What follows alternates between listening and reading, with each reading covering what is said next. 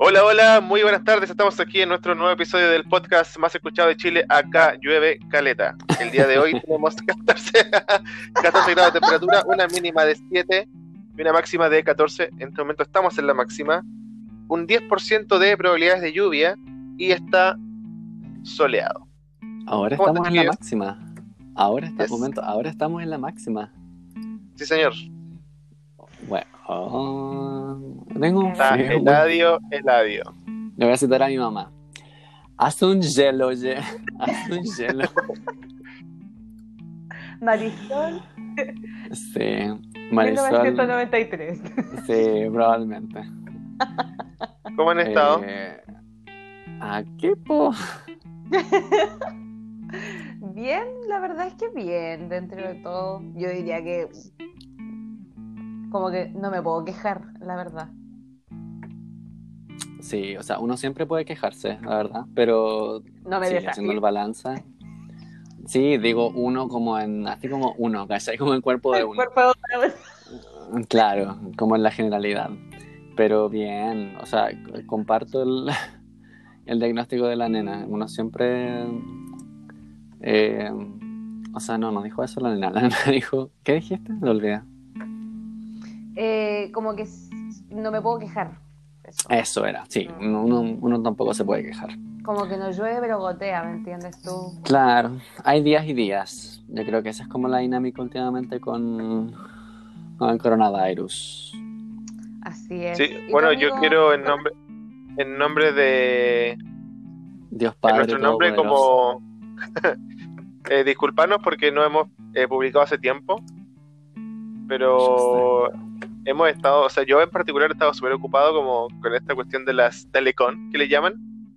Eh, Como que en el último tiempo como que estoy prácticamente toda la mañana hablándole a la cámara web, hartas reuniones, harto, eh, harta programación, or- organizando cosas, pero yo- o sea, para mí es súper brígido pensar que puede que esto sea así como onda por un año más.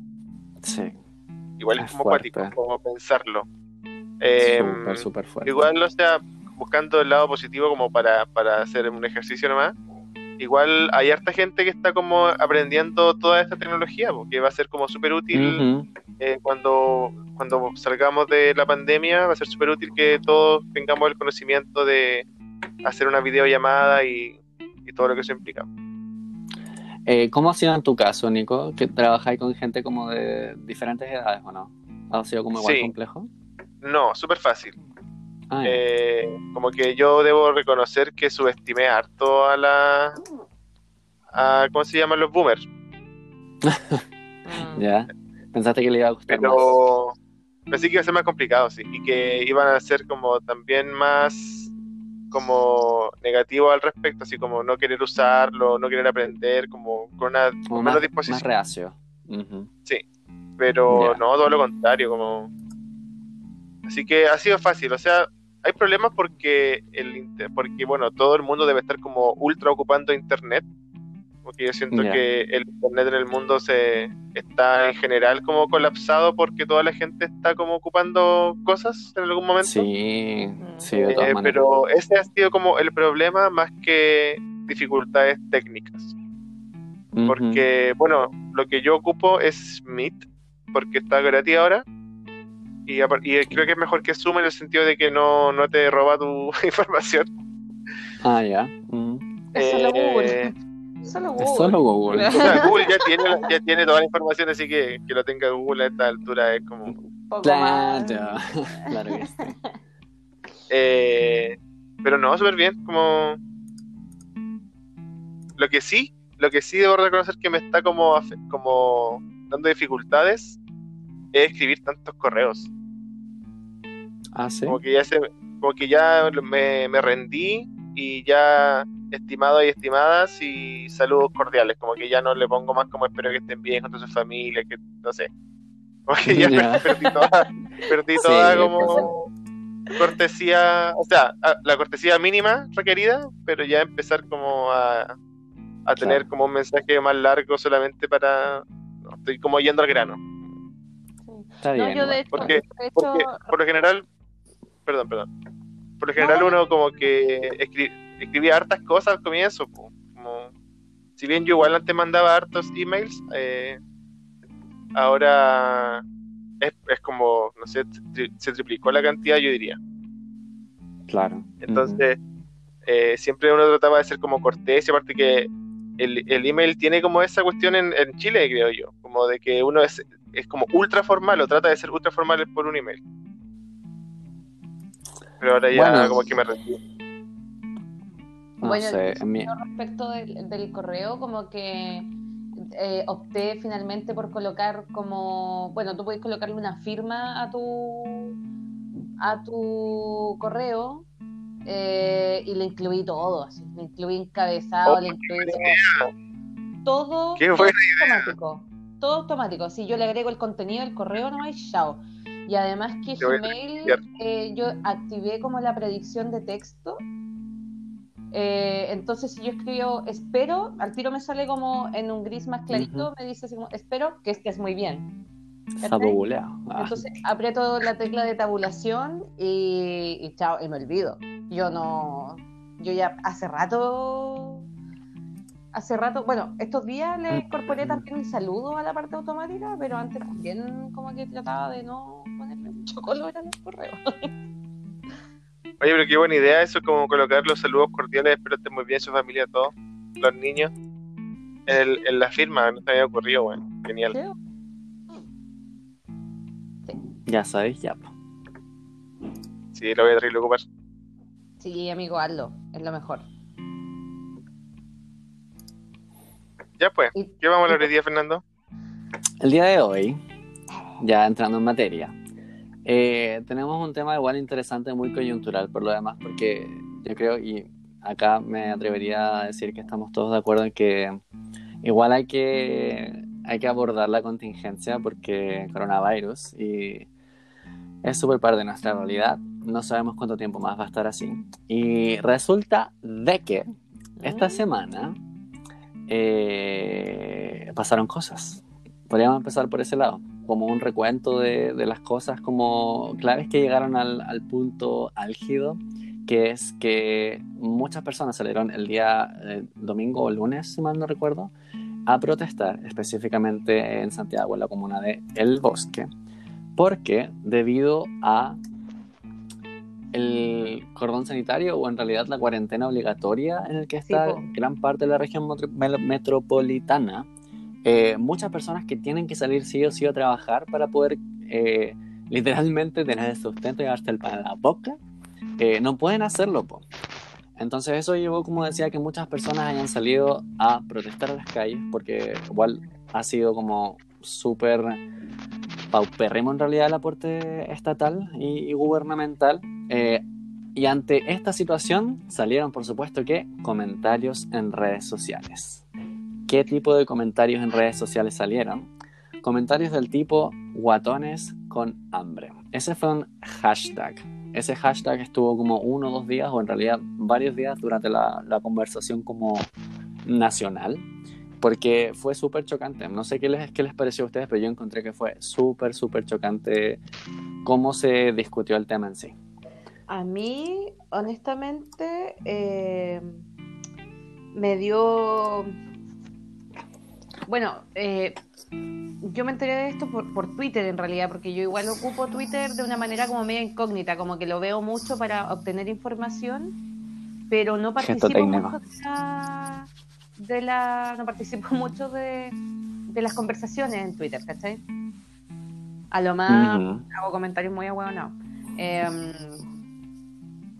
eh, pero ese día como que especialmente traté de participar poco porque efectivamente vi ese hashtag con, obviamente acompañado de algunas fotos donde salía gente muy pobre, muy pobre de comunas como El Bosque. Yo no sé si ustedes han tenido la oportunidad de ir a la comuna en su vida. No, solo he pasado, he pasado solamente. No, no sé ¿tú- ni de qué, bueno. Bueno, No. es una pobreza, una pobreza, pero así que te duele, una pobreza que duele. Eso es, una pobreza. Olvídate de un poco de pasto, no, no- so- nunca han visto el pasto. Hay niños que nunca han visto el Mm. pasto. Los niños que nunca han salido de ahí no han visto el pasto. Eh,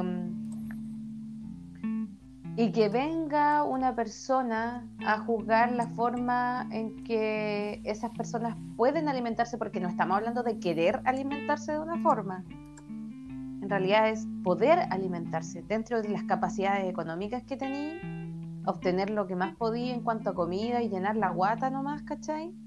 Eh, que venga alguien a decir desde una posición privilegiada, porque digamos que si estáis usando Twitter es porque primero tenéis tiempo, Segundo, tenéis un dispositivo que te soporte Twitter. Y tercero, tenéis creatividad para cachar que guatones con hambre es un hashtag. ¿Cachai? Y, usarlo y, ofender con esa cuestión es tener demasiada energía eh, para ponerte a criticar una realidad que existe mucho más de lo que nosotros creemos y que, de lo que nosotros creemos todos los días, como viviendo nuestras vidas como en un tubo, ¿cachai? Y más encima los, los criticáis porque son guatones, ¿cachai? En la contradicción de que ellos están pidiendo comida. Como que no les cabe en la cabeza que una persona con sobrepeso, con obesidad, que además conlleva muchas enfermedades aparte de ser obeso, eh, no tiene para comer como que no les cabe en la cabeza que, eso puede ser así, ¿cachai? Eh, a, mí, a mí me dolió, me dolió verlo. Estuve como con una leve depresión, muy parecida a la depresión que tuve y que me imagino que mucha gente tuvo eh, para los primeros días de la revolución de octubre del año pasado. Como que no, como que amanecía ahí como angustiado, como que costaba quedarse dormido. Eso me pasó el principio de esta semana. Eso me pasó específicamente con el tema del hashtag y de, las protestas, así como no pensé que iba a estar viva para ver a gente protestando por, por comida, ¿cachai? Eso. Eso me es fuerte. Es fuerte, pues niña. Fuerte, así, pero. ¿Y a ti, Nico?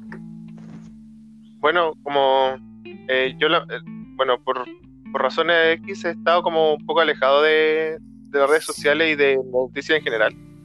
Eh, bueno, harto trabajo y también que el, tiempo libre que tengo, obviamente no lo voy a ocupar en como ver la bio bio, sino que hago otras cosas que van a más adelante a saber cuáles son.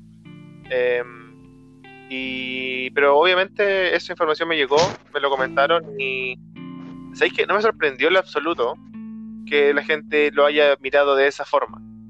Yo me hace poco, o sea, yo tenía un Twitter, el 2008 me creé un Twitter y en ese tiempo como que no lo ocupaba tanto. Y por mucho tiempo lo tuve, pues, pues eh, tuiteé algunas cosas, pero después lo borré porque en realidad no lo usaba. Entonces habían, habían cosas que... Eh, ¿Para qué iba a tener un, Twitter si la cuestión no la voy a ocupar? Y después me creé uno nuevo hace poquito. De hecho tengo como dos, tres seguidores que deben ser la final de la nena, los dos que, me, que las personas que me siguen.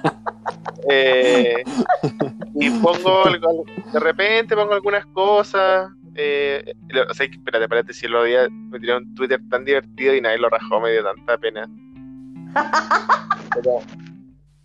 Fernando me dijo que así no funcionaba y claro, pues así no funciona. Yo tampoco, yo tampoco eh, ando mucho en Twitter, pero ¿sabéis por qué no ando en Twitter?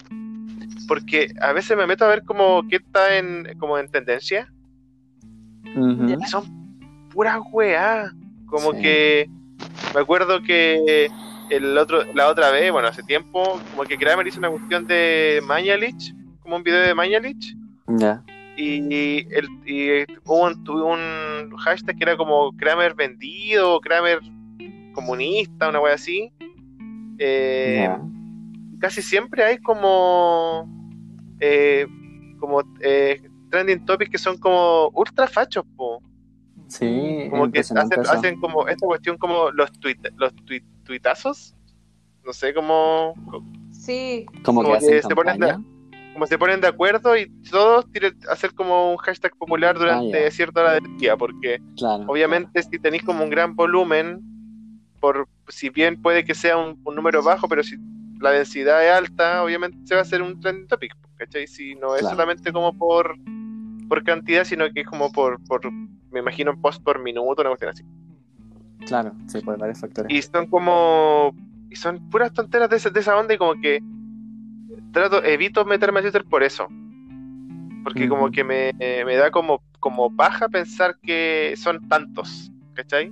Porque si bien podía entender que la cuestión responde a, no responde como a cantidad real, igual para mí es como súper, como que me, me quita esperanza el hecho de que un hashtag de ese tipo pueda como estar en primer lugar. ¿cachai? No entiendo, Como, no entiendo. no sé, espera- esperaría que, que ojalá no fuese así. po. Em, entonces no me sorprende que haya, que haya como surgido esa cuestión.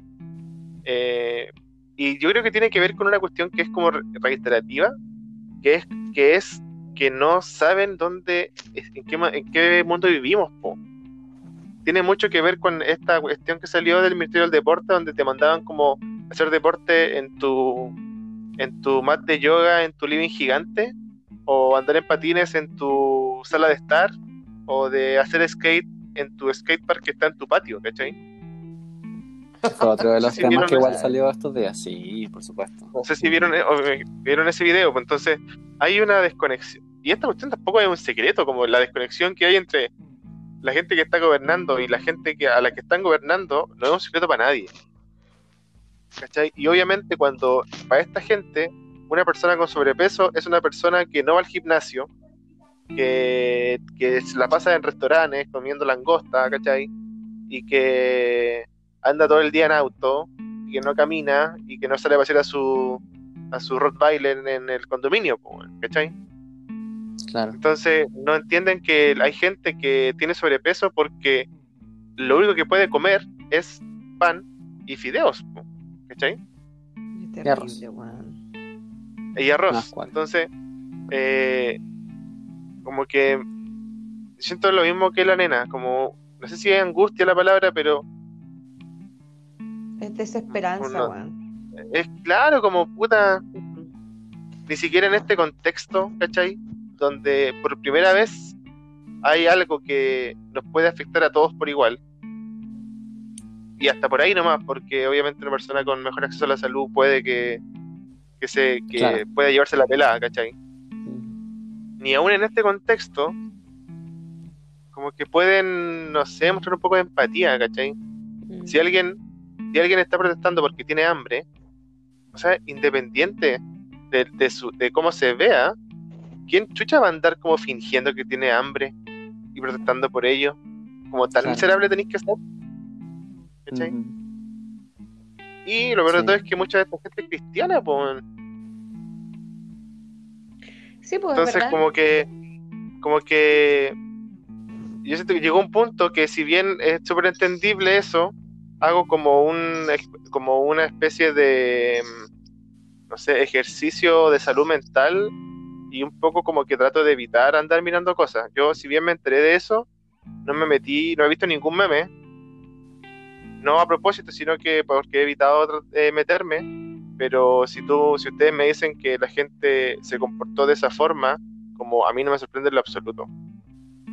Como que estos weones sean así tan tan pencas tan como no sé como Ay, están como una autoridad moral, si eso es lo que se creen, si tenéis que pensar que el universo de Twitter igual está lleno de autoridades morales, pues autoproclamadas por lo demás.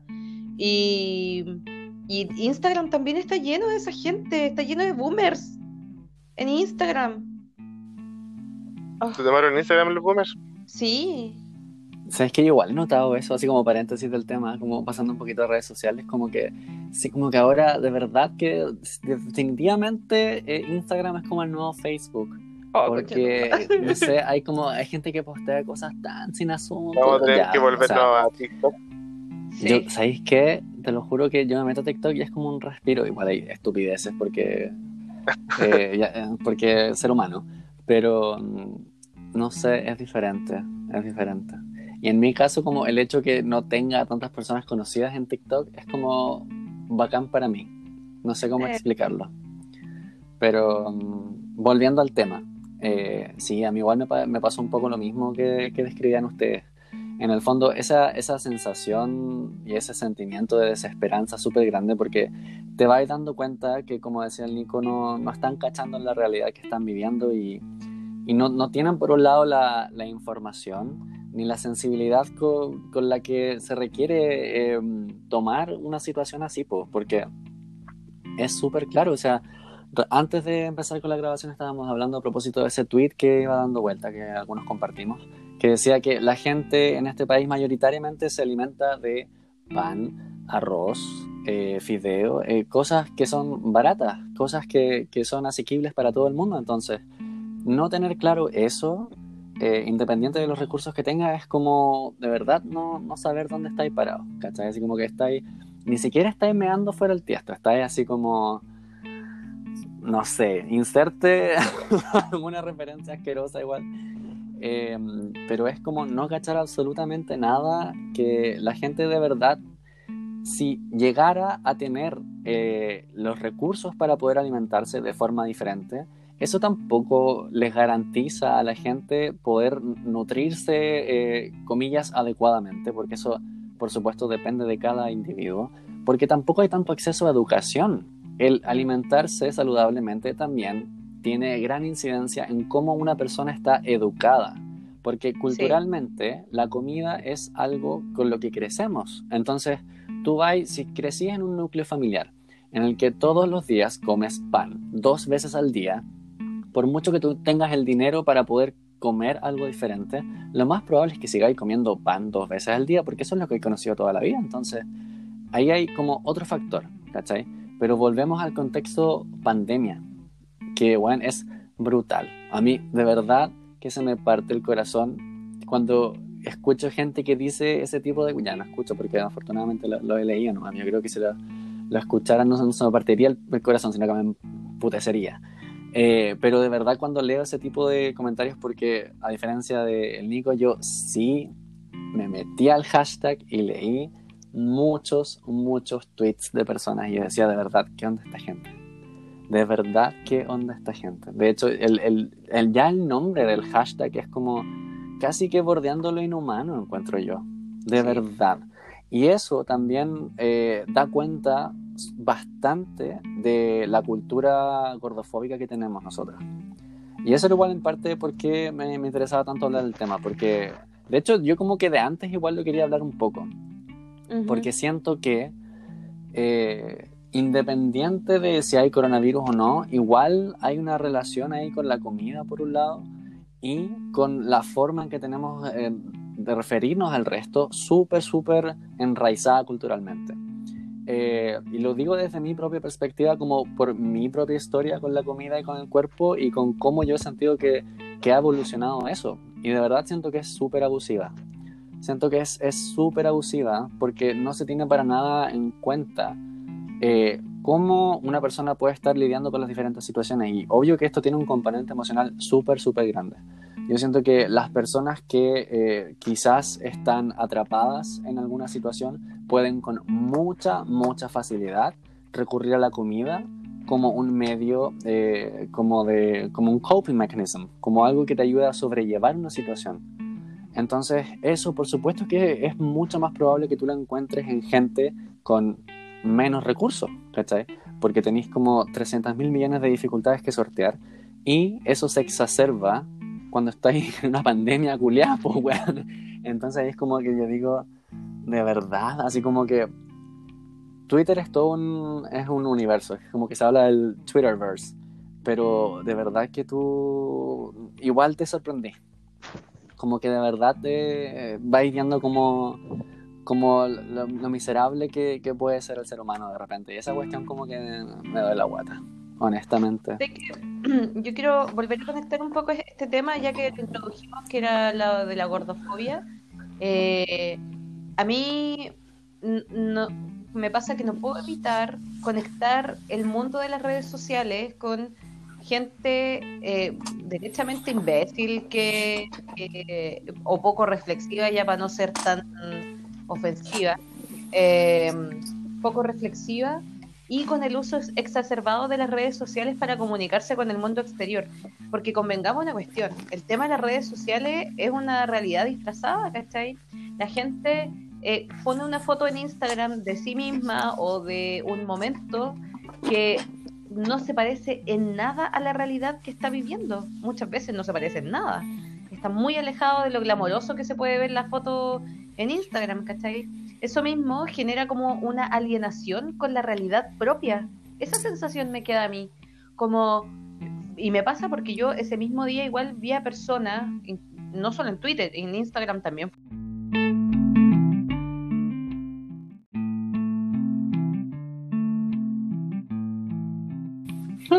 la voladita. Sí, tuvimos un problema técnico brígido. Hemos vuelto a la grabación, amigos de, del podcast. We're Sí, back. perdón, se se cayó el internet aquí en la casa, no sé por qué. Nos imaginamos. Nos Esto. imaginábamos que tenía que ver con, con temas técnicos allá. Nena, ¿quieres seguir con tu, Sí, con tu sí. idea? Sí, puedo continuar. Claro. Sí, puta la wea. Póngale. Me siento como Mike Wazowski. Sí. Pasas que costan. Eh, estaba diciendo que eh, me parece que es inevitable conectar. eh, oye, estáis meando. Alguien está meando. Me estoy haciendo un chocolate caliente. Estoy meando. ¿Cómo estoy meando? Mira, ahí está la agüita. Estoy poniendo más agua para hervir. Lo siento. Ya, pues, estaba diciendo que es inevitable conectar las redes sociales donde como que todo el mundo sube una realidad que no es, ¿cachai? Para después criticar, entre comillas, con propiedad, a otras personas que hablan derechamente de la realidad que están viviendo, pues, ¿cachai? Como, eh, ¿sabéis qué? No soy flaca, en realidad como que me pongo de- de- en una posición súper incómoda pa- frente al espejo para verme rica y subir la foto a Instagram, por ejemplo, ¿cachai? Eh, o en el caso de la gente que pasa hambre en este momento, eh, directamente decir, ¿sabes? Tengo hambre y soy guatón. Get over it. Así como deal with it. Pero ayúdenme porque igual tengo hambre, ¿cachai? Esa, esa cuestión de, de, de las redes sociales eh, da, da esta autoridad moral a las personas para em, criticar la forma en que el resto lleva la, la vida, ¿cachai? Como el mismo argumento así como, no, pero es que el pobre es pobre porque quiere, Porque El guatón- quiere, sí. el guatón es- clásico. porque quiere, ¿cachai? Y no, no es así, no es así, La las cosas funcionan de otra forma, ¿cachai? Sí. Hay gente que haga lo que haga va a ser pobre. Eso es una, y quizás ahí el Nico como que me puede ayudar. Esa es una falsa dicotomía, creo yo. Porque el decir el que, el que quiere puede y todas esas cosas, oye, no una es así. Eso no es así. Hay un montón de cuestiones, sobre todo, insisto, sobre todo en un contexto de crisis, hay un montón de cuestiones que pueden hacerte más fácil o más difícil todo. Bueno, yo como que algún día despierto, así como un día X, y como que todo es súper bacán, y es como, ¡ay, estoy coronavirus! ¡ay, estoy teletrabajo! ¡ay, sí! Y de repente, un día con la otra pata, y es como, ¡ah! ¡weón! Quiero a mi mamá, quiero comerme un weón, y quiero dos tortas, ahora, ahora. ¿Cachai? Entonces, loco, no podéis venir a decirme eso, ¿cachai? Es terrible. No podéis. No, yo lo encuentro así como súper tirado a las mechas. Es muy tirado a las mechas y ¿sabéis qué? Yo quiero hacer un mea culpa aquí con todas las los legotites y con ustedes también. Probablemente Fernando sabía de esto. Y yo tengo, Mm. yo he sido en mi vida gordofóbica. Y no Sí. digamos que yo soy una sílfide, yo no soy una sílfide, pero para nada. Ustedes me ven estupenda, pero sácame Yo, y soy súper guatona. yo igual Pero por sí, eso quería hablar del tema. Yo igual por eso quería como poner el tema en la palestra, sacar el tema a colación. Porque todos igual hemos incurrido en ese tipo de comentarios de alguna u otra forma. Y a eso voy con que está súper normalizado. Yo igual lo he dicho y lo he hecho de alguna u otra forma.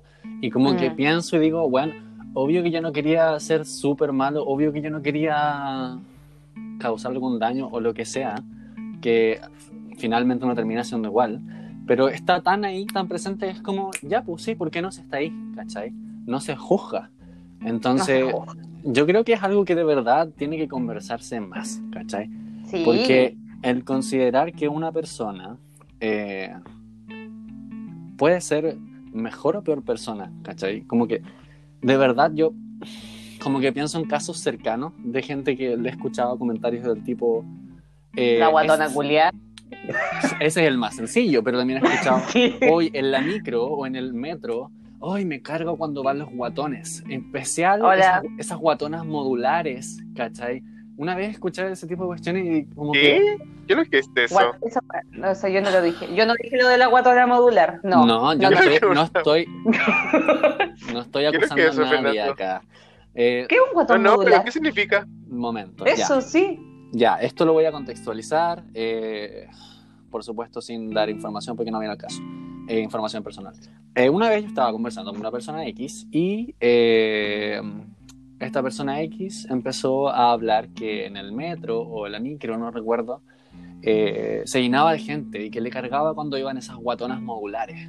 Esas guatonas que te ocupan todo el espacio, porque no es como que te ocupan solamente, no sé, pues de dos o tres metros cuadrados, sino que te ocupan cinco, ¿cachai? Una cosa así. Entonces se refiere a modulares como de un módulo, como de muebles que tienen módulos, cosas así. Creo que fue una, una talla con esa intención. Eh, en el momento igual me reí, ¿cachai? Y puede sonar chistoso y hasta creativo. Yo como que en realidad lo encuentro como más creativo, pero si te ponía a pensar, la talla igual es más cruel que la cresta, ¿cachai? Es bastante cruel Sí, eh, y es algo que está súper, súper normalizado, ¿cachai? Eh, Ya, pero a ver, ujú. yo quiero. Yo creo que son dos cosas distintas, sí. Como ser gordofóbico y ser como. y creer que, el, que una persona que tiene sobrepeso no puede tener hambre. Sí, Lo- obvio, de todas maneras, son, es un tema que da como para muchas, muchas discusiones. Entonces, Porque, sí, eso es un... por ejemplo, yo tengo como sentimientos encontrados con este tema como de, de la gordofobia, como en sí misma. ¿Cachai? Porque si bien, o sea, ¿qué sería la gordofobia como en, en, en última instancia? ¿Sería como rechazar o es a un cualquier tipo de rechazo. persona que tenga sobrepeso? Claro, Oye, es Pero exactamente igual que la reírse de- reírse Es de una persona, la ocupar- transfobia. Es, es Por- la pero misma hacer dinámica. humor de eso, Sí, sí, que No no, sé, por si no ejemplo, ofende, tú. si no ofende a nadie en particular, Es que, ¿quién Es ofensivo. alguien en particular? es ofensivo porque está, está, y obvio que ahí empezamos a hablar de las sensibilidades, que es algo a lo que a la gente no le gusta hablar y obviamente partimos de la base que nunca vaya a poder como satisfacer a todo el mundo con el esto de hablar como, como políticamente correcto. Es como mega confuso. Pero acá yo creo que lo que hay que tener en cuenta es que estáis eh, abordando a un tipo de gente que tiene ciertas características, ¿cachai? Que cumple con ciertas características que pueden o no eh, ser el 100% de los casos. Si lo comparáis con una persona trans, eh, generalmente las personas trans que lo pasan peor son las personas trans negras, las mujeres trans negras. ¿Por qué? Porque junto con el hecho de ser trans también tienen que sobrellevar el hecho de ser mujeres negras, ¿cachai? Y obvio que esa es una realidad en Estados Unidos y en otras partes del mundo que obviamente puede estar presente acá en mayor o menor de- medida. Entonces, si eso lo extrapoláis a la gordofobia, en un país como Chile, una persona pobre gorda la va a pasar 50 veces peor que una persona gorda con plata, ¿cachai? Porque la persona Eh. gorda con plata se van a reír igual. Pero ¿quién se va a reír? Algún familiar, alguna persona con la que fue al colegio que le hizo cierto bullying, ¿cachai? Mira, sin ir más lejos, disculpa que te interrumpa, Fernando. Eh, sin ir más lejos, sí, sí, te ¿hola? escuchamos. Espérate, que perdí a Fernando yo. No, yo lo sigo estoy. escuchando. Yo igual me sigo Que escuchando. yo no escuché cuando. Yo me lo- estoy escuchando, ¿eh? Es que me salió un error aquí en la aplicación, entonces quizás lo último no se escuchó, Fernando. No se grabó. Puches, ya, voy a Porque- repetirlo de- Sí, de una persona con plata y sin, y sin plata. Ese ahí queda. Ya, entonces yo estaba hablando acerca de una persona, eh, extrapolamos el ejemplo de las personas trans, de las mujeres trans. Una persona con plata, y ahora específicamente en Chile, quiero decir una persona eh, gorda en Chile, o con sobrepeso, ahí por supuesto que hay como muchas eh, capas en la que se podría dividir la situación, eh, lo va a pasar peor si es que no tiene recursos a que sí, sí tiene recursos, ¿cachai? Mm. Una persona gorda con recursos puede quizás de alguna forma hacerse cargo de, de lo que sea que la compleja, ¿cachai?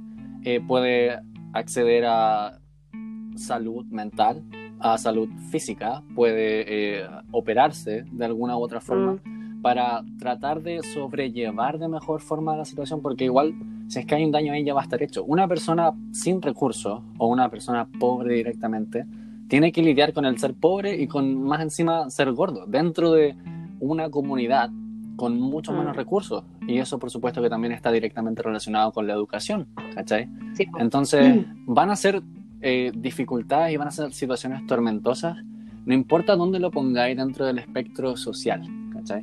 A eso Claro. me refería. Sí.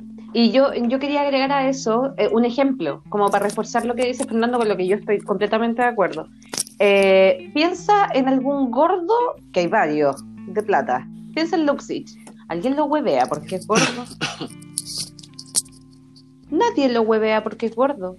Nadie lo huevea. Nadie lo molesta y le dice, ah, el viejo con plata, guatón. No. Nadie dice eso. Todo el mundo lo trata por su apellido incluso. ¿Cachai? Claro. Pero no va, no va a suceder lo mismo con el Willy Sabor, que digamos que no es un loco pobre, pero digamos que es más guachaca, ¿cachai? Que es una figura un poquito más cercana como a, qué sé yo, a las clases más bajas, eh, por así decirlo. Y igual le dicen el guatón ese, ¿cachai? Así, así, con ese trato. Eh, incluso a políticos que para mí no son ningún ningún santo de mi devoción ni, ni nada por el estilo, como Chadwick, que le decían como el guatón sándwich, ¿cachai? Como el guatón Chadwick. Igual se estaban burlando y hacían eh, mofas de algo que, más allá de que se trate de Chadwick o no, quizás esa persona ni siquiera podía evitar, ¿cachai? Hay gente que es gorda y no lo puede evitar. Y así de punto, y así de simple, ¿cachai? Y punto, y no hay más discusión, ¿cachai? Ahí hay, ahí hay algo interesante, disculpa que te interrumpa. Eh, Ujú. El hecho de, de que hay gente que es gorda y no lo puede evitar. Eh, yo no soy ningún experto en nutrición, dietética ni nada de eso, pero yo le encuentro mucha razón a lo que dice la nena.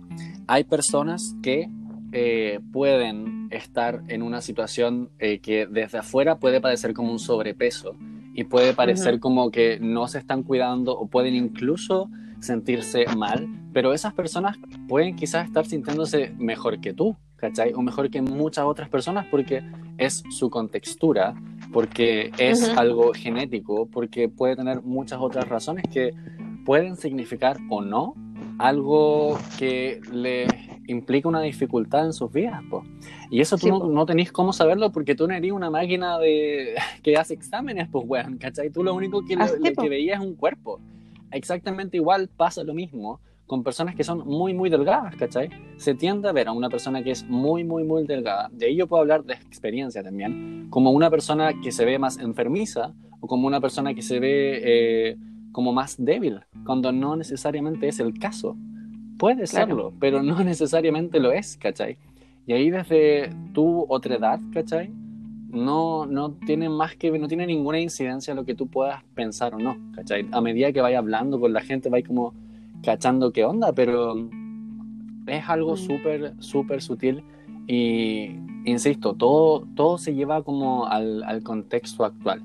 Yo creo que, Mm. y volviendo ahí a- al tema, porque insisto, esto tiene muchas, muchas aristas, si te ponía a pensar en gente que tiene hambre eh, y que sale a la calle, y recién no me acuerdo quién de los dos lo dijo, pero es súper cierto, ¿cachai? ¿Tú crees que la gente se va a dar el trabajo de salir a la calle en una situación como la que está pasando ahora? Porque quiere hinchar, ¿cachai? Porque quiere como... Y esa es la cuestión, ahí es como que yo pienso de verdad, hay una falta de humanidad un poco ahí. Porque es como un ejercicio súper sencillo, como ponerte en el lugar de la otra persona, ¿cachai? Como ver qué, qué, qué, qué está pasando ahí y, y, y por qué, ¿cachai? Sobre todo si tenéis como para atrás un contexto de estallido social, ¿cachai? En el que se estaba reflejando exactamente lo mismo que está pasando ahora, siento yo. Pero yo tengo una pregunta. Perdón. Dale. Por ejemplo, a, a mí el tema de la corrección política, como que me llama caleta la atención porque siento que juega un poco con la libertad de las personas. ¿Cachai? Em, yo, yo insisto en que es muy distinto hacer humor sobre cierta característica o cierto grupo de personas o ciertos elementos de ciertos de, cierto país, no sé, ¿cachai? Es muy distinto eso a atacar personalmente a alguien o en este caso atacar como una protesta en particular, ¿cachai? Entonces, ¿se puede se puede hacer humor, por ejemplo, en un stand-up de gente que tiene sobrepeso?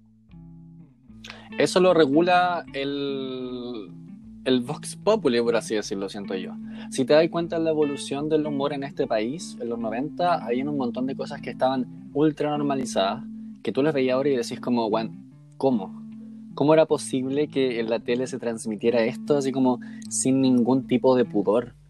Porque, bueno, tú no, no, como que ahora es inconcebible pensar que en la tele, aunque hasta cierto punto existen programas todavía como Morandé con compañía, pero incluso ese tipo de programas se han adaptado. Pero si te ponía a pensar que un tipo de humor como el de El Flaco y el Indio, por ejemplo, es exactamente igual a lo que era en los 90, no, no es así. ¿Y por qué ha sido eso? Porque han salido más temas a, a la conversación, ¿cachai? Han salido más situaciones que te hacen pensar e ir más allá y ver que de verdad lo que se está diciendo y de quién o de qué se está haciendo mofa no es tan así, ¿cachai? No es tan porque sí sino que hay un montón de cosas detrás. Entonces yo creo que eso a medida que se va discutiendo y sobre todo a medida que uno se va informando, se va esclareciendo mucho, mucho más. Porque si tú das como libre albedrío en ese, bueno, partimos de la base que todos tenemos en teoría libre albedrío, claro, pero ¿hasta qué punto? ¿Cachai? ¿Hasta qué, hasta qué punto, perdón, lo que dice una persona eh, traspasa ese límite tan sutil, siento yo que hay, con, con el discurso de odio? Porque muchas personas se jactan o lo ocupan casi que como una suerte de excusa eh, la libertad de expresión y no tienen para nada presente que lo que están diciendo incurre cuáticamente en el discurso de odio. Yo mm. creo que ahí va un poco. Es que yo siento que eso es clave lo que tú dijiste. Bueno, eh... como, perdón, como la diferencia entre la intencionalidad detrás del mensaje y la intencionalidad de un. Yo siento que nos vamos como a Te perdimos, Nico. Te perdí, Se Nico. nos cayó la amiga de ah. nuevo. Nico, Nico, retoma, retoma. Retoma. Amiga, te perdimos. La tecnología no está guateando. Ya, lo que me refiero es que. Amiga, se ocupa el del celular. Si lo tengo puesto como en caso de que se corte. Wow, ya. Eh, ¿a, dónde, ¿A dónde quedaron? Del principio, amigo. Ya. Principio. yo siento que el humor es como. Es algo que se ve como ultra eh, afectado por este tipo de discusiones. ¿Cachai? Entonces, para mí es como un súper buen ejemplo hablar de, sobre lo que se puede hacer y no se puede hacer humor, como para ver este tema como de la corrección política. Fernando dijo que eh, habló del, del del discurso de odio, ¿cachai? Y yo siento que se puede como ver detrás de la intención del mensaje si ese mensaje tiene una intención de, de que nos volvamos en contra de una población en particular o que en realidad lo que yo quiero hacer es como echar la talla, ¿cachai? Entonces, como que si bien yo no tengo mm. una respuesta en este momento, como que no, eh, si bien es un tema que del, sobre el que he pensado, no, me, no he llegado como a una conclusión, eh, siento que es distinto, pues, cuando tu intención es huevear al gordo porque tiene hambre, yo siento que ahí hay un claro discurso de odio hacia la gente pobre y hacia la gente que tiene sobrepeso y es no entender como la situación que se está viviendo, ¿cachai? Pero cuando alguien en un stand-up, ¿cachai? Eh, con el afán de hacer reír, con el afán de de hablar sobre cosas que son graciosas, ¿cachai? Situaciones que son graciosas, habla, eh, no sé, pues, de, sí mismo como, como un gordo, por ejemplo. Eh, ahí ah, ahí es, es, distinto, ¿cachai? O que alguien que, que sienta gordo sin serlo, porque igual ahí trae como una discusión como ya, pero quién chucha es gordo y quién no. Mm, eh, lo que pasa, lo que pasa... Hablemos de eso. como, esas son mis dudas, porque yo siento que mm yo, yo siento que estoy como en el límite de los boomers y los millennials. Porque yo como que no me, no, sea, a mí no me ofende que un humorista haga humor de algo, ¿cachai? Pero sí me ofende que, que alguien encuentre que esa protesta que, de la que estamos hablando eh, se burle, ¿cachai? Porque si no, no podemos... ¿Cómo creo que la segunda parte no la entendí? La protesta, la... la, la, la, a la situación Sí, actual. Ah. Sí, eso. Entonces eso. como que siento que esa línea es como muy delgada sobre de lo que se puede Mm. o ¿Sabes no qué? se puede hablar, ¿cachai? Sí, es que sí. todo depende. ¿Por qué? Eh, mira, volviendo al tema de, por ejemplo, un comediante que hace stand-up sobre gordos. Y este comediante es gordo. De hecho, hay uno en Conce súper conocido que se llama Maldito Gordo. Eh, Y él se ríe, o no, es que no podría decir se ríe. El tipo hace un relato eh, bastante chistoso por lo demás. Yo tengo que admitir que a mí no me provoca risa. Pero yo he visto, y voy a usar la palabra gordo porque quiero hacer un paréntesis acá súper importante, decir que alguien es gordo no es un insulto. Es gordo.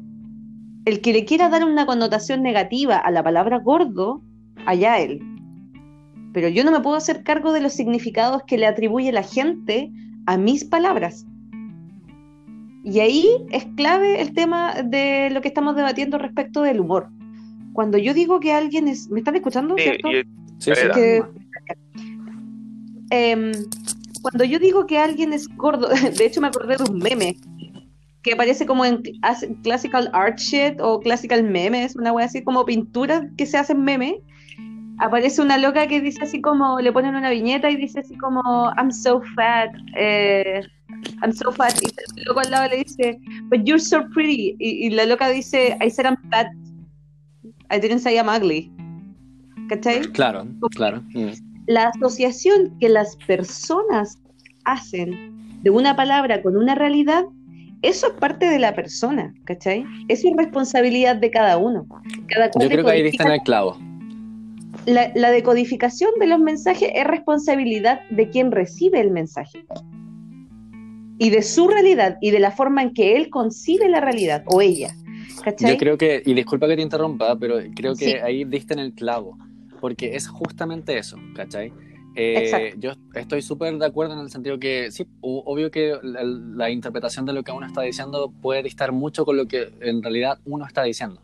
¿Cuál es el punto acá? Que efectivamente en cuanto a los gordos, hay una percepción súper, súper negativa, ¿cachai? Y ahí es cuando entra el juego el discurso de odio o lo que puede em, bordear eh, algún posible discurso de odio, por ejemplo, en el humor, ¿cachai? Porque encuentro yo que si en un país, en una cultura, en donde el ser gordo es algo que puede ser súper, súper traumatizante, eh, así como puede ser algo que sobreviváis súper bien, eh, da cuenta al final de que es un tema sensible que requiere como todavía como de, de entendimiento, ¿cachai? Ujú. Eh, yo encuentro que, volviendo a esto como de la, de la falsa dicotomía, eh, el decir como el que está gordo o no está gordo es como súper como binario, ¿cachai? Y ahí voy a sonar como súper generación Z.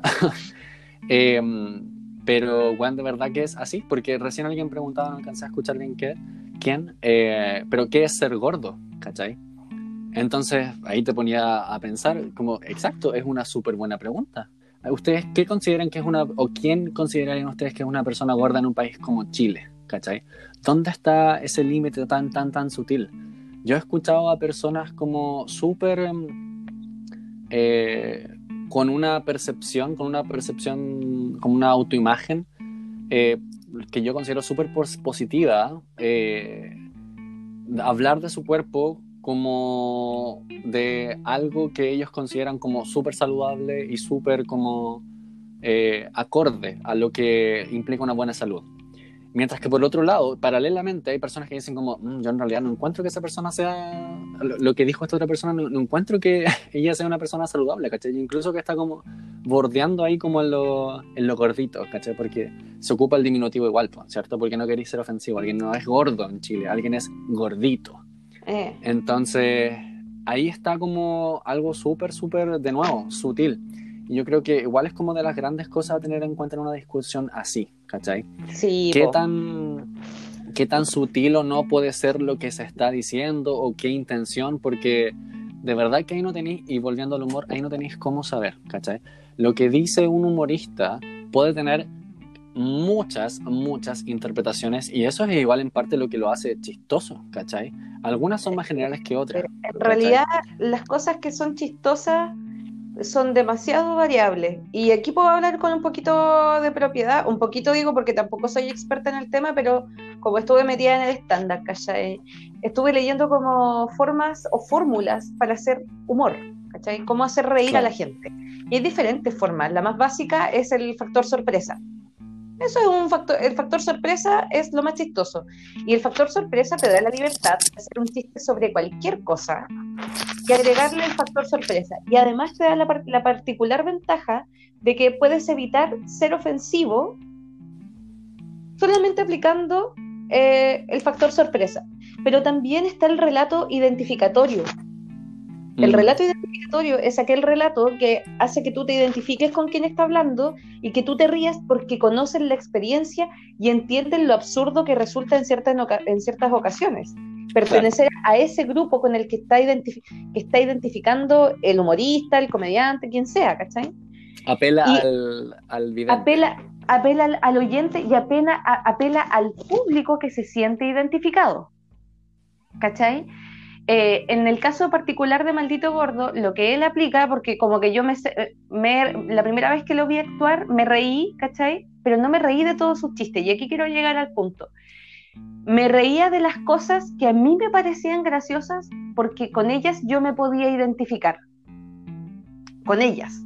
Pero, por ejemplo, cuando él hacía, hacía chistes que hablaban directamente de su gordura y de ser gordo y de las problemáticas que tenían los gordos, porque él habla de las problemáticas sociales de ser gordo, ahí yo no me reía, como que yo naturalmente, y no era algo consciente, y insisto que eh, a mí me pasó así, em, pero a mí, esto es muy personal, a mí me pasaba que en ese minuto me causaba gracia, me causaba gracia la forma en que lo relataba, pero no el relato en sí, ¿me entiendes? Es como que ahí yo me tenía que apartar, yo me sentía como audiencia apartada del relato, y cuando yo me aparto del relato es que yo reconozco que no soy gorda.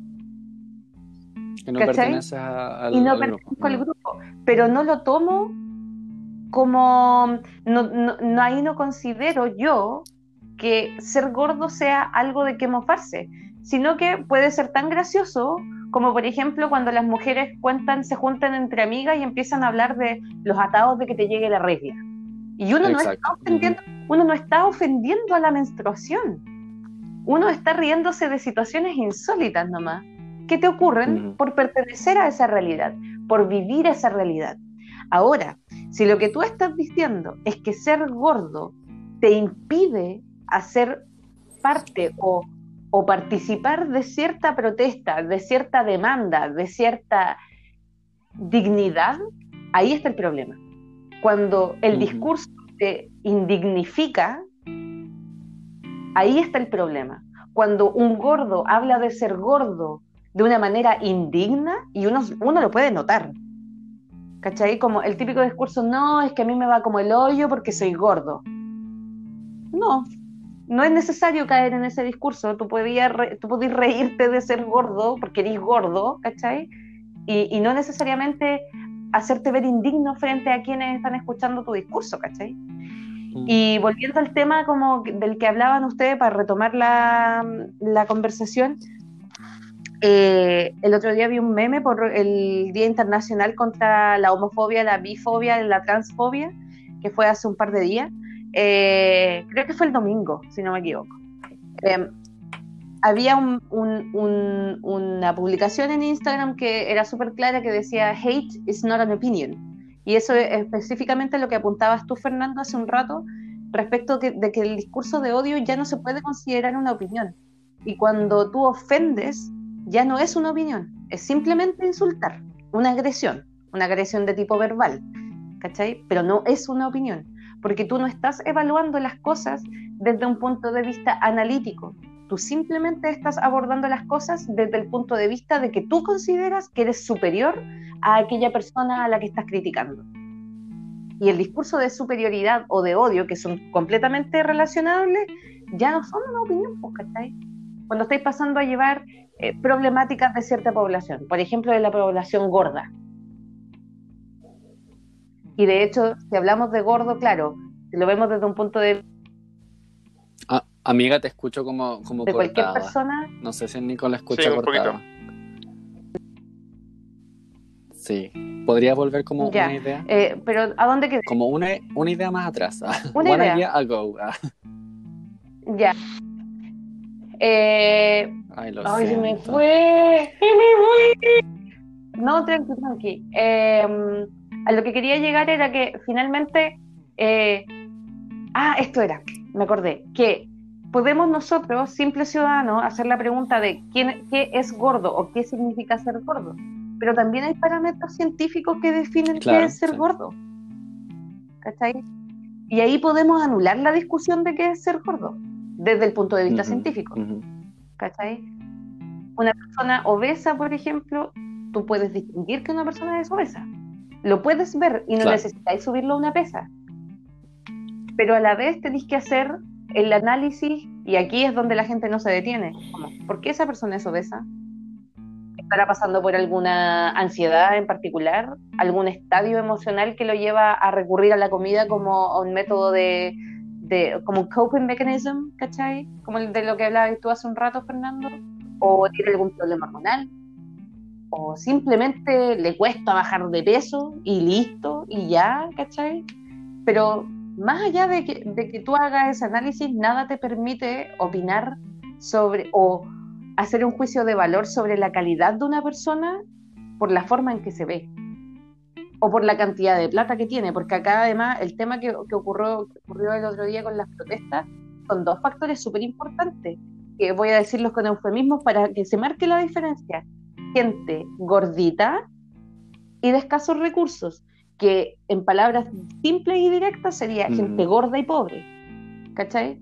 La pobreza y la gordura, que es aquella imagen que no corresponde a los cánones de, be- de belleza occidentales, son dos cuestiones que como que las agarraron y las tiraron así como que las hicieron bolitas y se las tiraron a la gente. Hicieron como una pelota de calcetines y las tiraron en la cara, ¿cachai? Como le restringieron dos realidades unidas y esa cuestión dolió mucho, dolió mucho. Porque la pobreza está estrechamente relacionada con la, con la gordura hoy día, con la obesidad. ¿Se cortó o terminaste? Como que no estoy seguro. Ah, ya. Termino. I no estaba finished. tan seguro. Sí, estoy bastante de acuerdo. Nico, no sé si querías complementar algo porque siento que hemos hablado harto con la nena en el último rato, pero... O sea, es que yo, o sea, yo, yo lo entiendo, como que para mí, em, a mí lo que me da, lo que me, me mole- no me da, me molesta, como que me da miedo, entre comillas, es el tema de, de la censura, porque al final eso es, ¿cachai? Puede que en este caso suene feo que yo esté como pidiendo que se hable de los gordos y que se nos burlemos de ellos, entre comillas, ¿cachai? Eh, pero si, si esto igual se ha llevado como al extremo, hay un episodio de Explain donde hablan de la, de la corrección política que es como, es súper bacán. Porque, mm, Sí, porque yo siento que estamos, está bien, yo estoy de acuerdo con la nena, como que obviamente el, la persona que recibe el mensaje tiene caleta de poder sobre el mensaje en sí mismo. ¿Cachai? Entonces, en términos como educativos, no educativos como de la escuela, sino como de educarnos como sociedad, eh, un, en la prohibición eh, anterior como al entendimiento es más negativa eh, que si no hay prohibición. No sé si se entiende. ¿Cachai? no si yo, por ejemplo, pro- prohíbo, No. y aquí estoy llevando al, al extremo el caso para, para que el punto sea claro. Si yo prohíbo que se hable de los gordos, ¿cachai? Eh, porque hay, por, por lo que estamos hablando, eso es peor que eduquemos a la gente de que no hay que discriminar a nadie. ¿Cachai? Claro. Ah, ok. Eh, sí. entonces yo siento que estas como prohibiciones, porque se dijo al comienzo como que Twitter está lleno de autoridades morales, po. Y, hay, y está como esta falsa ilusión de, ma- de mayoría también, po. Uno se, uno se junta con gente que es muy similar a uno y te hacen pensar a ti que el resto de la población es igual. ¿Cachai? Y eso no es así, pues si tú te, te... Puede que nosotros estemos de acuerdo en el tratamiento de ciertos conceptos, pero lo más probable es que la gente fuera de nuestros círculos, que es mayoría, ¿cachai? Eh, piense de otra forma. Entonces, en realidad, esa autoridad moral que mi grupo pretende tener, en realidad, el grupo ya es una minoría. Pero como estamos en una posición como de intelectualismo superior, yo pienso que esa es la forma que deben tener todos de hablar. Entonces, eso es lo que a mí como que me llama la atención en términos como de comportamiento social. Como hasta qué punto vamos a prohibir cosas, y esto es una super boomer, porque obviamente es como, ah, ya no se puede hacer humor de nada. No, se trata de eso. Se trata de, entender que a veces el poder de recepción del mensaje no depende del emisor, sino que depende del receptor. Entonces, es más fácil como... Eh, como no sé si enseñarle a las personas, pero educar para que cuando te digan gordo, no te sientas ofendido porque no hay de qué ofenderse, que prohibir que se ocupe la palabra gordo. No sé si se entiende. Exacto. Sí, de todas maneras, sí, sí. Igual es una resignificación del concepto también. Un poco lo que pasa con, con los insultos de todo tipo, no sé, eh, que te digan, no, maricón culeado no es exactamente lo mismo hoy día a que, no sé, te lo hayan dicho 10, 15 años atrás, ¿cachai? Probablemente no va a tener el mismo impacto, porque una que va a decir, sí, pues, ¿y qué, y, qué, y qué más podía hacer? Nada, pues, sí, pues. Es que... Sí, pues. Dicen maraca, sí, dale, nomás, niña. Sí, pues, hay que asumirlo nomás. Pues. Eh, yo creo, entiendo el punto del Nico, eh, yo creo ahí que igual es un poco eh, la puesta al día de Chile, siento yo. ¿ah? Eh, porque de por sí igual hay un montón de cosas que, que, todavía no han terminado de... Hello. Lo que pasa es que me, bueno, eh, la, aplicación, bueno, para que las maritas sepan, yo estoy, soy como el host de, la, de, esta grabación y me había salido un mensaje de que se había perdido la conexión. Pero ahora está, está bien. Debe haber sido como. Sí, después vamos a saber si todo lo que hemos dicho quedó ahí. Eh, no sé qué estaba diciendo, loco, me derrible perdí. No, pero yo igual, igual concuerdo con que finalmente, oye, de hecho, hace un rato igual tuve un debate con, con un par de amigos por Instagram en torno como a hacer ah, jote. Pero, momento, disculpa. ¿No estamos como alejando o tiene que ver con el tema?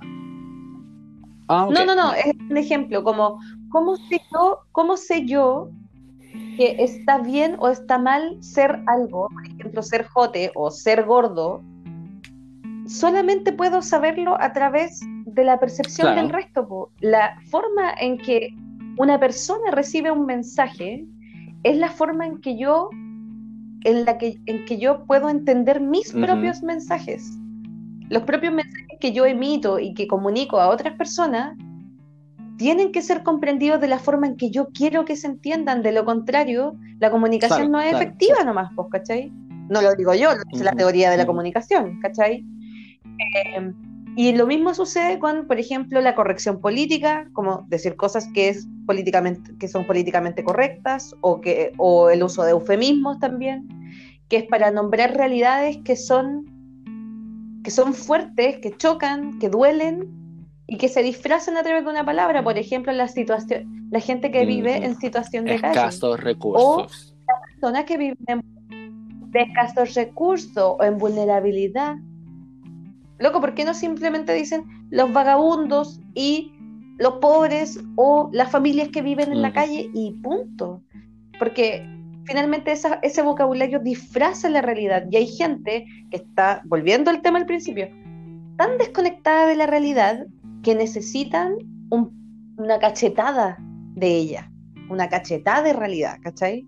Para que entiendan un poco la forma en que vive la gente probablemente hay gente que no tenía idea que ser gordo y ser pobre y tener hambre era posible. Era posible. Pero la única forma de entenderlo es, como dice el Nico, es educando y no como mediante escolarización, no. Educando como culturalmente en torno a la comunicación, a la forma en que quiero comunicar un mensaje y cómo quiero que se entienda. Sí, pues ahí igual es cuando mm, el humor, por ejemplo, igual eh, es un factor clave.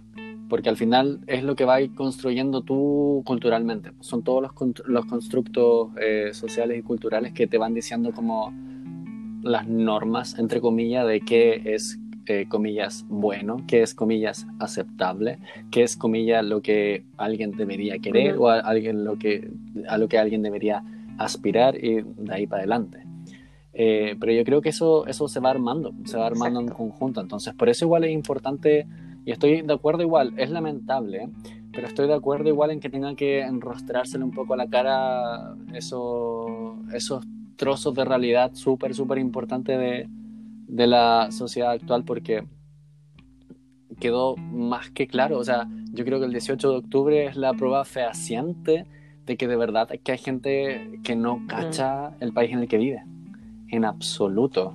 Hay gente que de verdad Así no, no sabe nada y nunca va a saber. Esa es la cuestión. No saben nada y nunca van a Sí. saber. Nunca van a saber. Y, nunca- y además la, la empatía, probablemente hay personas que la empatía Obvio. se le da natural, ¿cachai? Como que no necesitan recibir esa cachetada de realidad para ser empáticos con otras realidades que no le corresponden. Pero hay otros mecanismos de empatía y la empatía también se cultiva. Lamentablemente no todos somos naturalmente empáticos, hay que cultivarlo para algunos casos. Y yo creo que a todos nos ha pasado, porque finalmente la empatía se da en diferentes Sí, ámbitos. es ¿cachai? transversal de todas maneras. Eh, por ejemplo, no sé, po, eh, eh, yo puedo sentir empatía por una mujer, pero naturalmente quizás no se me da Ujú. por un hombre, ¿cachai? Por la empatía, por el sentimiento de un hombre, porque yo siento que no estoy relacionada con ese género, ¿cachai? Pero, y, y así sucesivamente, y en realidad es un ejemplo porque trato, uno como ser humano tiene que tratar de ampliar la empatía, pues, ¿cachai? Y eso es lo que le falta a la gente del Twitterverse, ¿cachai? Es brutal. Que, Es brutal. que no la tienen, ¿no? Oye, detengámonos un momento en el. Twitterverse porque de verdad que, bueno, de partida del hecho que sea un universo es como fuerte, en palabras de Luli, Eh, porque de verdad, de verdad que hoy los escucho como cortados. ¿Me oyen, me escuchan, me sienten? Ah, ya. Yo sí, te escucho Porque súper de bien. verdad que. Oye, que hay gente, niña, hay gente, gente. Oye, la de viña yo un la viña del Señor. como, como de un todo y es, es, es cuático porque tú, tú de repente decís como, oye, yo no sabía que este tipo de personas existían y eso puede ser muy bien o muy mal, ¿cachai? eh, Exactamente sí, pues, así. poñeña. Eh, y eso al final te, te refleja súper bien eh, el espacio en el que estás viviendo. Pues, por ejemplo, esta cuestión, siguiendo con el Twitterverse, esta po. cuestión de que todos los días en la mañana, porque yo soy un usuario, convengamos que yo soy un usuario bastante frecuente del Twitterverse, eh, todos los días en la mañana el hashtag principal o de los principales, todas las tendencias tópicas que le dicen, eh, son buen inserte día, buen lunes, buen martes. buen- Y digo como, ¡Oh! o sea, a mí en lo personal y particular es como estúpida. O sea, no me interesa que me andes diciendo, no sé quién eres. Pero ya. Oye, propongo, propongo una idea para el Twitterverse. Propongo una idea. Hagamos un, tuita- un tuitazo de cualquier día, así como eh, jueves día culiao, así. Y nos pegamos un tuitazo un día así. Y lo hacemos todos los días durante una semana y popularizamos eh, el pesimismo. Pero yo, yo siento que subestiman nuestro poder, de, nuestra popularidad en el, en el Twitter. ya, y esa es la cuestión, po. Esa es la cuestión igual que. Siguiendo, sorry. Con el. Uy, niña, madre. Ya. Lo siento. ¡Ay, cabrón! Ay, no, no, güey. Igual una cosita. Ya. Eh, hay personalidad. En serio. Oye, nadie está libre. Sobre todo tú, nadie está libre. el otro día, Nadie está libre. desordenada. Sí. ¿Cuándo Ay, ¿pa' saliste? salí? Ayer ¿De saliste. qué me estás Ah, hablando, no. Nicolás? Ah, no. Tú me dijiste. ¿Qué sabes tú? Sí. Te dije. Ayer salí por ahí. tomando. No, he Ah, salido. Ya, después de. Vamos a hacer después las pildoritas, una vez que hayamos terminado con, con nuestra discusión. Y puta, se me fue la Sí, idea. el boliche. Sí, oye, yo creo que ya vamos a tener cerrando el... Ya llevamos Sí, como una hora. hemos puesto bueno. tipo, Ya, entonces tipo cuento ahora las pildoritas. Eh, sí, efectivamente he salido. Eso. Eh, la semana pasada tuve que ir al quiropráctico porque estaba chueca. Así, pero brígidamente. Está, está Ay, tomada. Así, pero cuático. No, fuera de huevo. eh, me di cuenta que a pesar de que eh, afortunadamente tengo un, un, un home office súper eh, bien, ¿cómo se dice? Compuesto, así como que Mm, Sí, como que tengo lo- el- el- la indumentaria, digámoslo así. Eh, igual paso mucho, mucho tiempo en el compu, porque, oye, qué antiguo en el compu, nadie dice en el compu, ya. Eh, paso mucho en el computador porque trabajo ahí y también me distraigo en el computador. Como que termino de trabajar y después ya, no sé. Si es mediodía me voy a comer algo, me preparo algo para comer, después me siento qué hago, veo una serie, veo un capítulo así como de, no sé, cualquier cosa o en YouTube, ¿cachai? Entonces me di cuenta después cuando me empezó a doler la espalda que de verdad que mi postura estaba súper, súper eh, acostumbrada al, escritorio, pues porque en mi día a día pre-coronavirus igual me muevo, igual camino, subo y bajo escalera. Entonces ahora eso no está, pues, ¿cachai? Eh, y sí, en, el trabajo igual el estar como en, en videoconferencia y ese tipo de cosas como que igual me requiere no sé si ustedes me conocen, yo como que me muevo bastante. Entonces, comprenderán No, sí, com- mal hablar. comprenderán que estar frente en cámara todo el rato eh, de alguna forma como Igual te gusta no la fama. pero como estar expuesto de esa forma igual me encanta la fama, sí, lo acepto. ¿Y qué? Sí, pues. Sí, son paralas. Una son farándula. Ah, no, pero eh, estar como igual todo el rato eh, es como una presión en el sentido que, no sé, como que me, me- me pongo más tieso automáticamente.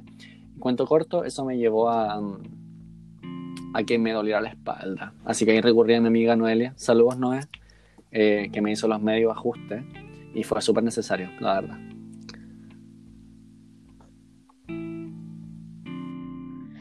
Eh, Cuando cuéntanos pildorita, ¿a qué te refieres? Nico. Puta, el, día. detalle. Como cosas como el- perdón, no sé si escuchan el ruido, lo voy a apagar. El otro día eh, tuve que ir a trabajar. No, no se escucha. Hace que que no iba a trabajar.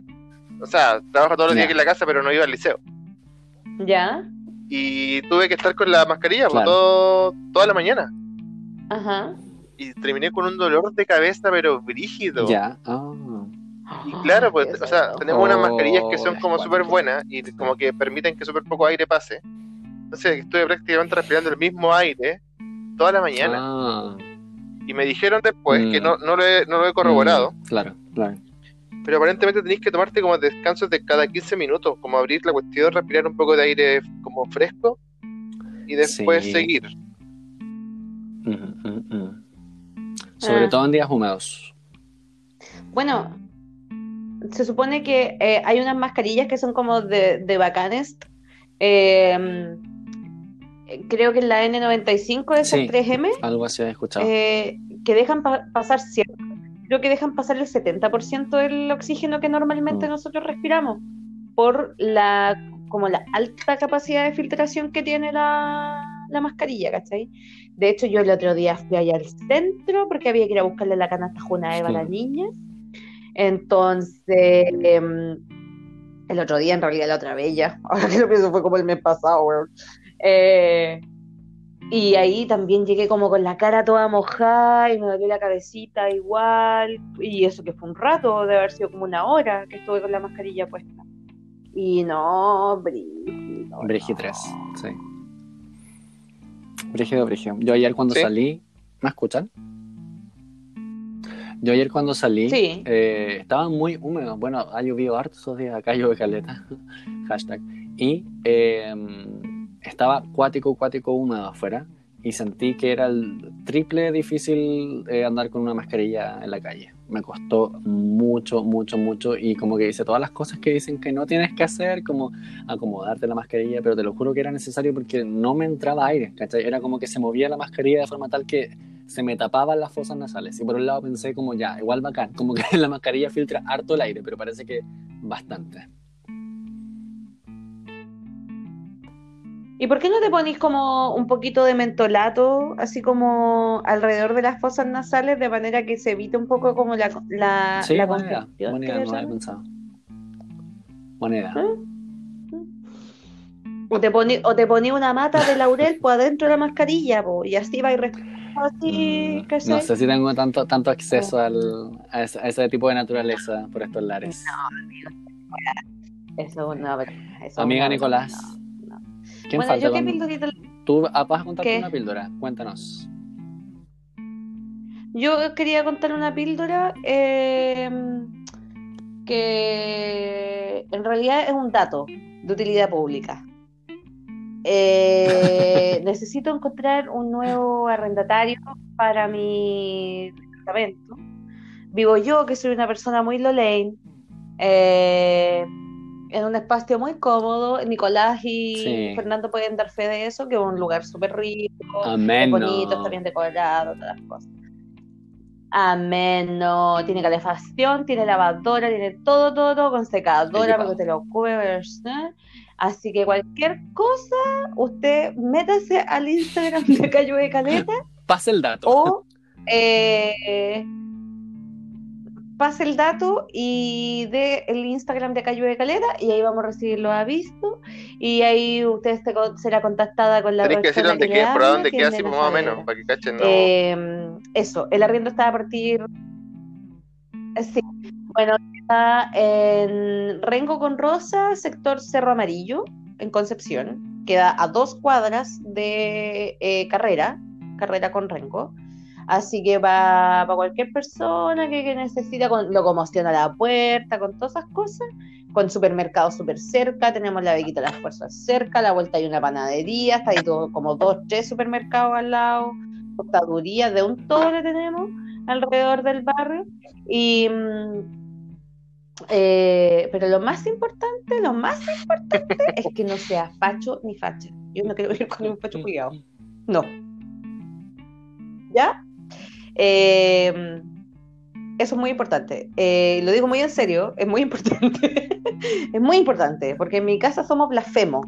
Cuando yo y mi amigo somos blasfemos cuando hablamos con los fachos. Entonces, eh, no quiero herir ninguna En sensibilidad. otras palabras, puede correr sangre. Eh, la- Oye, ¿y las mascotas qué te parecen? Si tienen mascotas. y eh, el arriendo está disponible. Eh, mira, por mí no sería ningún problema, pero la dueña del departamento no me permite tenerlas. Así que no se admiten mascotas. Eso. Un gatino. Yo podría aceptar un gatino, pero no me lo permite un gatino. Un gatino o una gatina también. Un gatine. Eh, pero como les digo, yo por, indicaciones expresas de la dueña del departamento no puedo admitir.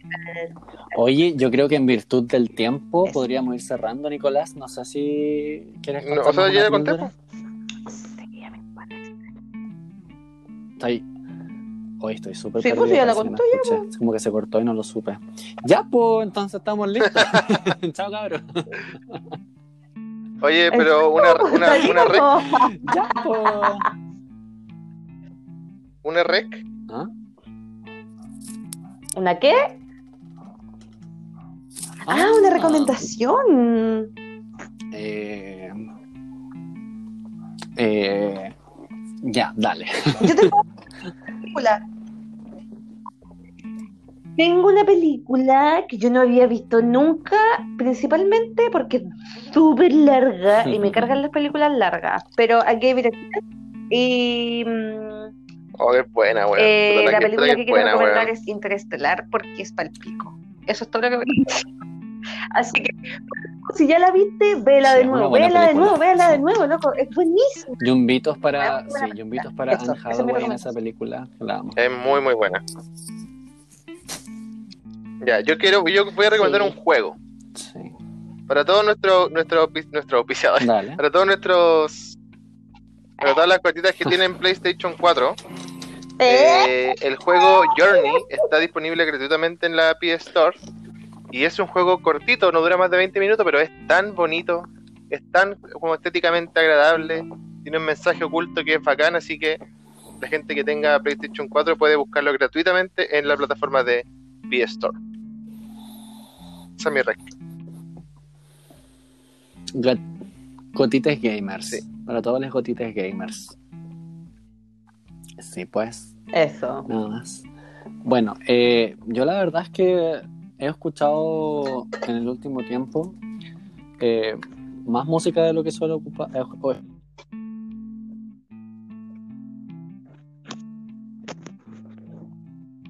Te me juites. Fernando. Se fue Fernando. Sí, yo estoy acá, pero Fernando, Ay. Nico, ¿estás ahí? Chu. ahí sí. Bueno, yo me Fernando. Me he vuelto. Acá estoy con todo, sino para qué. Ya. Eh, ya, corta. El último disco de Hot Chip, Ya. una banda Toma tu super bacán, que se llama A Bath Full of Ecstasy. Nada más que decir, escúchenlo, está coqueto. Ya, sí. Sí, me gusta. Es que Hot Chip es coqueto. Cuando andan así como lo- con los ánimos abajo, como con la pluma baja, escúchense un Hot Chip y les va a arreglar el día, es verdad. Es verdad. Amiga, debo decir que como que no te veo. Manden su olvida. Y, y ahí están. Se. ¿Qué? No le voy a poner ¿Que soy fly? palabras. Yo voy a decir tu folclore yumbelino. Oye. Oye, pero Weón, sí, eso, ese nombre está pero perfecto para algo. Como Ah, eso es lo folclore otro. yumbelino, como, El Como una arrendatario- de como para un episodio culiado. Es como una página de. Folclore weón. Folclore yumbelino. Vainera Saavedra. Puede ser como la nueva Pancho Saavedra. Podría desaparecer por completo el individuo y que podría hacer tú memes de The Big Boss de los Saavedras. Con un programa que se llame Folclore yumbelino. Folclore yumbelino.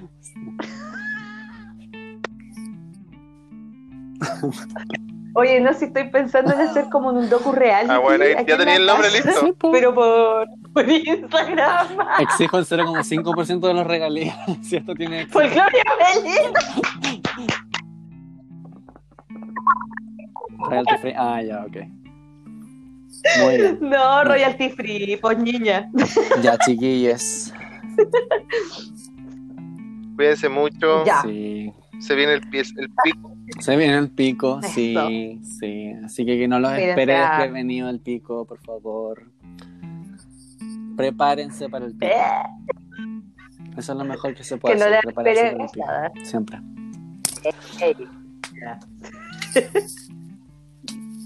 Amiga. Sí, yo de hecho me compré como unas Ya. pastillas anticonceptivas para la vuelta de la pandemia. Chao, chao. Nos vemos, chao.